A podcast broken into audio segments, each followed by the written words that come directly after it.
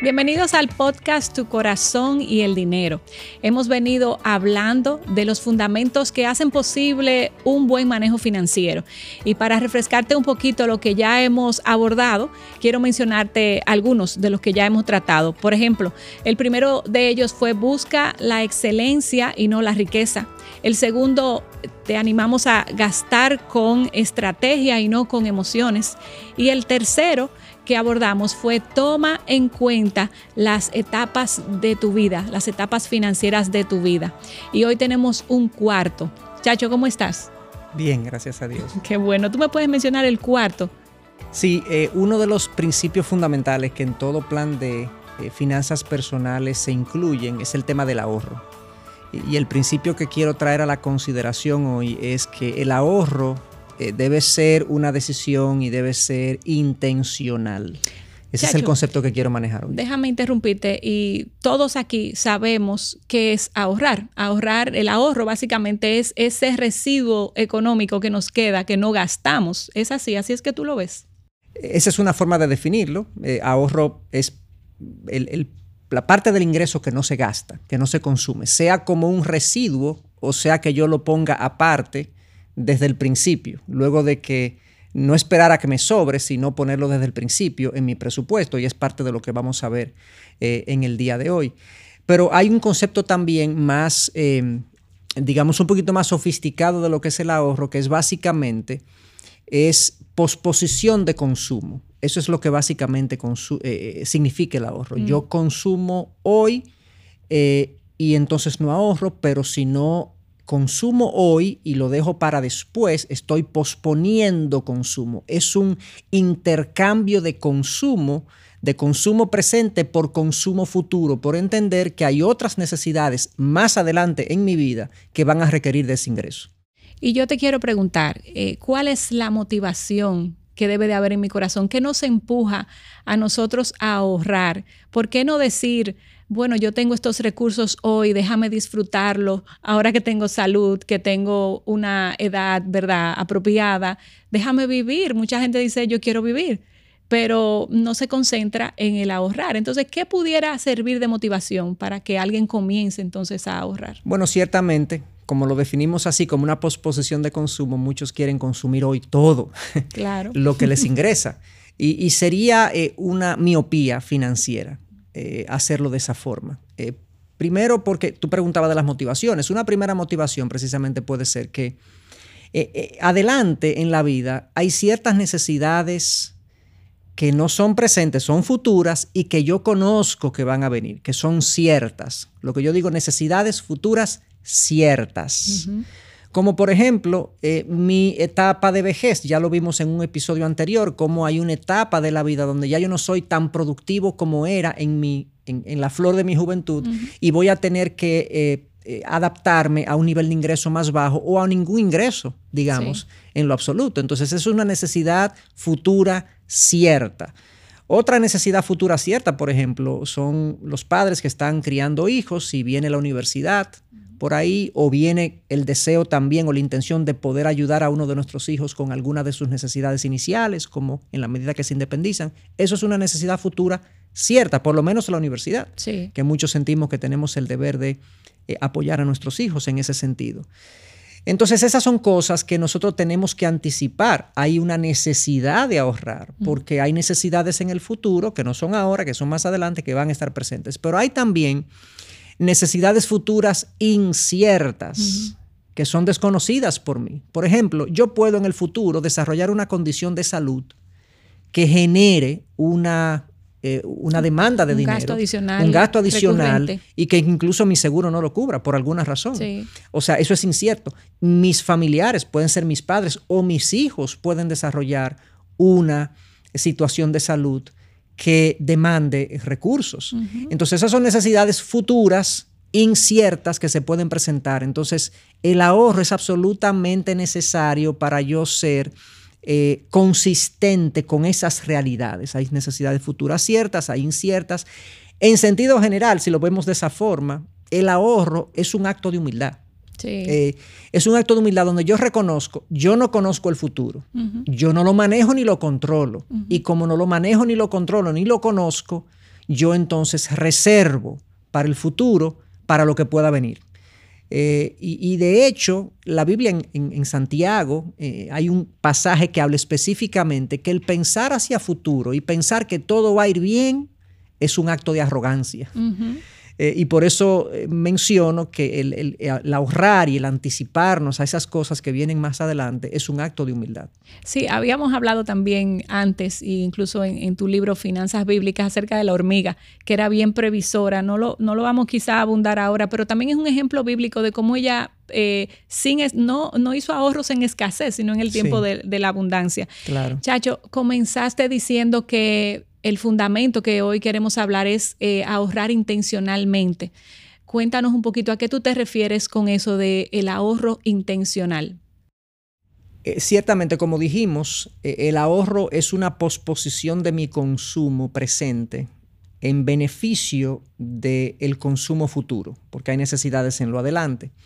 Entonces ahí más o menos implícitamente en esa explicación se indica que el ahorro es una decisión eh, que yo tomo porque entiendo que más adelante voy a necesitar recursos y necesito tomar esa decisión para que esos recursos estén disponibles para cuando yo los necesite. Ahora, ¿qué pasa? Mucha gente no ve el ahorro como una decisión, lo ve como un resultado o un residuo de si le sobra. Si sobra ahorro. Si le sobra, es un residuo, exacto. Entonces tienen ingresos, tienen gastos, que para ellos son importantes, otros que son deseados.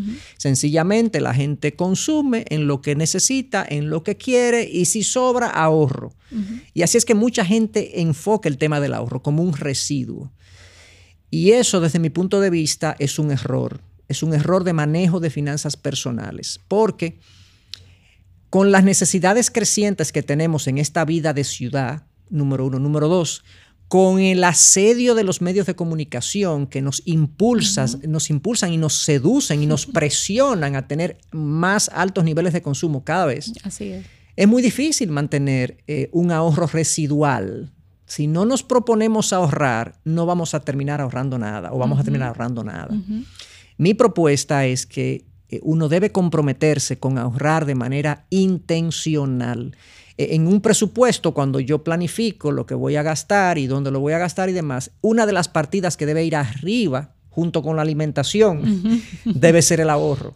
Yo voy a ahorrar tanto. Yo puedo proponerme una meta de ahorro, un, porcentaje de mi ingreso o puedo poner un monto concreto de una cierta cantidad mensual que me propuse ahorrar eh, y de esa manera es mucho más factible yo poder, entonces, en la medida que voy gastando, digo, bueno, esto ya lo saqué para ahorrar y ya entonces hay partidas que están más abajo en mi presupuesto que van a quedar fuera, como quizás un entretenimiento o comprar una ropa o cambiar de celular o otras cosas que pudiéramos prescindir de ellas y no necesariamente, no son necesarias para nuestra, para nuestra vida. Eso requiere no solo dominio propio, cuando yo vea algo y decir, no lo puedo comprar ahora o, no lo puedo comprar nunca, pero también requiere disciplina porque tiene que ser algo eh, consistente, ¿verdad? en el tiempo. Claro. Y tú sabes que muchos de ustedes nos han hecho llegar preguntas y a mí también me han surgido varias dudas que quisiera que tú ampliaras y nos respondieras. Y una de ellas es, eh, ¿Hay algún porcentaje ideal para ahorrar? Tú hablaste un poquito ahorita de dejar un, monto mensual fijo, pero de los ingresos de nosotros, eh, de tu ingreso, un 5, un 20, un 10, ¿cuál es, ¿hay algún por ciento? Sí. Bueno, hay, e, esa es una pregunta que eh, le caben múltiples respuestas, o sea, depende de múltiples factores. Por ejemplo, yo mencioné que hay una necesidad futura cierta en la vida de todos los de todos nosotros, que es que más adelante en nuestra vida tendremos una etapa donde no generaremos los ingresos que generamos ahora y por lo tanto habrán gastos de nuestra improductividad que vamos a tener que pagar. Eh, hay gastos de salud que no conocemos y demás. Entonces, con respecto a tener un sostenimiento en el futuro eh, eh, que supla mi, mi disminución en la productividad, hay muchos estudios que indican que yo debo ahorrar al menos un 10 a un 12% de mi ingreso mm. limpio, de lo que me llega a mis cuentas, no del bruto que yo recibo y de ahí se deducen los impuestos, no, del, neto que me llega a mi cuenta, yo debería ahorrar al menos un 10% a 12%, al menos digo, al menos, para que cuando ya mi vida no tenga la misma productividad, yo pueda tener un, nivel de ahorro eh, suficiente para vivir en parte de eso. Ahora bien, todo depende de cuándo yo comencé a hacer ese, ese, ahorro, porque si yo me doy cuenta que yo no lo he hecho y tengo 45 años, y ya lo que me quedan por delante son 20, o 25 años de productividad o de más o menos eh, de, generación, quizás ese porcentaje tiene que aumentar no a un 12, sino a un, a un, 18, a un 20%.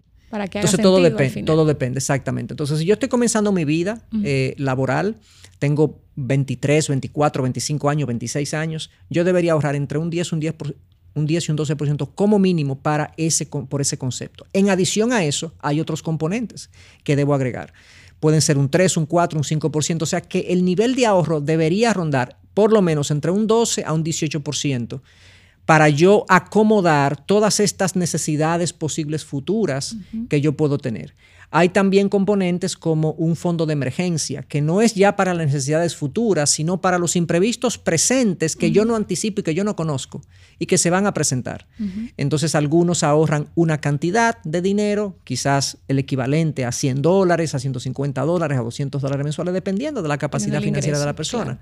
O otros ahorran también un porcentaje adicional. O sea que eso depende de la condición de la persona. Y, bueno, tú hablas de eso, de un 12, un 18, pero hay muchas personas que tienen un ingreso fijo tan bajo que dicen que ese 10, 12, 18% es, una, es un monto ridículo para ahorrar, que mejor dejemos eso así, no ahorremos nada porque es tan poquito que para qué. Entonces, ¿qué tú le dirías a alguien que está en esa situación que es real? Claro.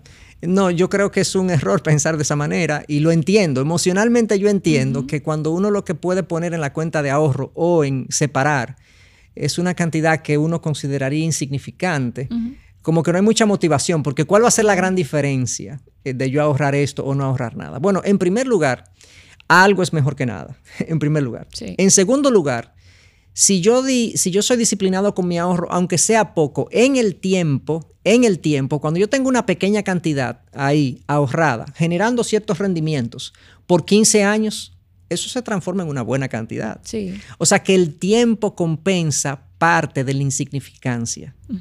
Entonces no minimicemos eh, el ahorro que podemos hacer, porque en el tiempo eso puede transformarse en una buena cantidad. Hay una un concepto que algunos eh, no conocen, que es el concepto de interés compuesto, que es que si yo invierto una cantidad a un porcentaje y esa, y esa inversión, digamos, luego yo reinvierto lo que se me paga, o sea, esos intereses que me pagan o ese rendimiento que me pagan, yo no los uso, sino que los reinvierto y entonces vuelvo y gano rendimientos sobre lo que tenía antes, más ahora los rendimientos adicionales es rendimiento sobre rendimiento. Y eso es lo que se llama interés compuesto. Entonces eso va creciendo de una manera que, le llaman tipo bola de nieve. O sea que por eso digo que el tiempo compensa en parte la insignificancia. Es como la persona que necesita hacer ejercicios y dice, bueno, yo nada más puedo hacer 10 minutos de ejercicios diarios.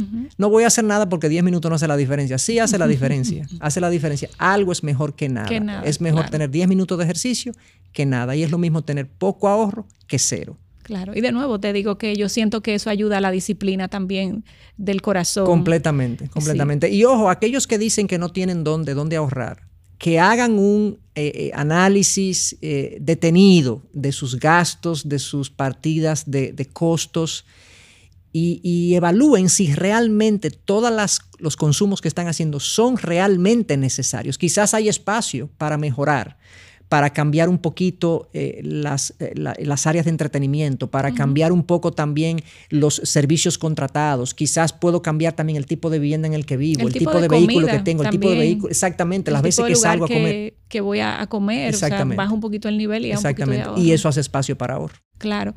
Y tú sabes también, otra pregunta que tenemos por aquí, es que hay tanta necesidad alrededor de nuestro y hay personas que viven con tanta precariedad que, y, a su alrededor hay personas con necesidad genuina.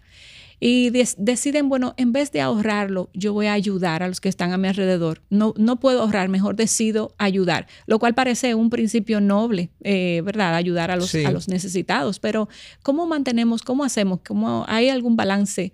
bueno, definitivamente el, nosotros estamos llamados a, ser generosos y eso no es materia de este episodio en particular, lo podemos tratar más adelante, pero eh, cada quien es responsable eh, por sí mismo y por los suyos. Y tenemos que ser responsables, comenzando con nosotros mismos y con los nuestros, en las necesidades presentes y las futuras.